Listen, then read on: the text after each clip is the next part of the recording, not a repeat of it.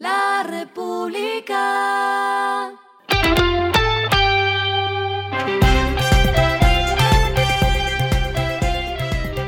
Al final de la jornada, esto es lo que debes saber sobre el comportamiento de los negocios, las finanzas y la economía. Las movidas de hoy fueron. La compañía Asco Nobel, especializada en pinturas, completó la adquisición del grupo Orbis. Con esta movida, la multinacional neerlandesa busca posicionarse en el tema de pinturas y revestimientos en Latinoamérica. Avianca Group International anunció la venta a la peruana TSA Investment de su filial Servicios Aeronáuticos Integrados con el fin de enfocar sus esfuerzos para salir del proceso de ley de quiebras en la que está cobijada desde noviembre del año pasado. En caso de que la superintendencia dé luz verde a esta operación, Servicios Aeronáuticos Integrados hará parte de la empresa peruana Talma Servicios Aeroportuarios. Cencosud anunció la apertura de una nueva tienda Jumbo basada en la innovación y enfocada en el segmento food. Está ubicada en el centro comercial Atlantis, cuenta con un espacio de 650 metros cuadrados y se invirtieron 4.600 millones de pesos. Lo que está pasando con su dinero. Durante la versión número 15 del Congreso a sus fondos FIAP, el superintendente financiero Jorge Castaño aseguró que están próximos a lanzar la herramienta Su Pensión, a través de la cual los afiliados podrán comparar la gestión de las administradoras de fondos de pensiones.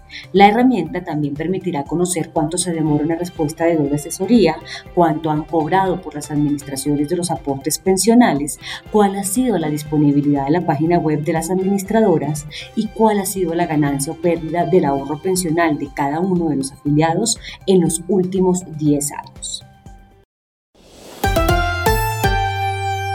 Los indicadores que debe tener en cuenta. El dólar cerró en 3.819,07 pesos, subió 59,53 pesos. El euro cerró en 4.131,08 pesos, subió 38,07 pesos. El petróleo se cotizó en 101,17 dólares el barril. La carga de café se vende a 2.070.000 pesos y en la bolsa se cotiza a 2,95 dólares.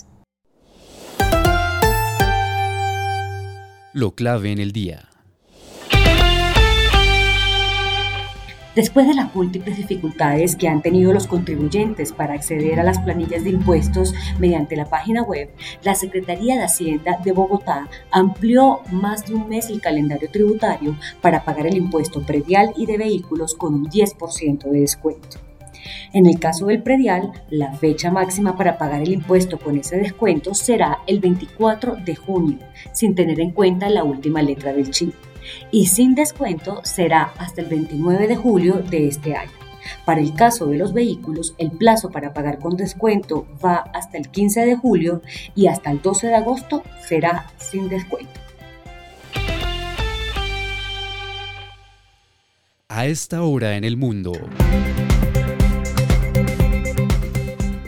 El presidente de la Corte Nacional de Justicia de Ecuador, Iván Saquicela, anunció este viernes que ayer firmó el pedido de extradición del expresidente de ese país, Rafael Correa, condenado a ocho años de prisión por caso de corrupción. Saquicela indicó que notificará a la Cancillería de su país para que informe a Bélgica el pedido de Ecuador y así iniciar el trámite. En 2020 se ratificó una condena en contra del expresidente Correa por el delito de cohecho. Fue sentenciado como autor mediato por instigación tras una investigación que concluyó que durante su segundo mandato, entre 2012 y 2016, Correa y otros altos funcionarios del gobierno recibieron sobornos de parte de varias multinacionales, entre ellas Odebrecht. Y el respiro económico tiene que ver con este dato. La República. No se pierda este fin de semana la Feria del Libro de Bogotá en Corferias. Recuerde que va hasta el 2 de mayo, son más de mil eventos, más de 500 expositores y el país invitado es la República de Corea. La República.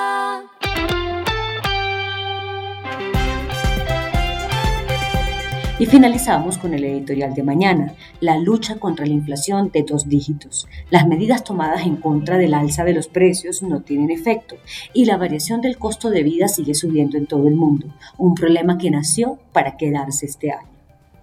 Esto fue Regresando a casa con Vanessa Pérez.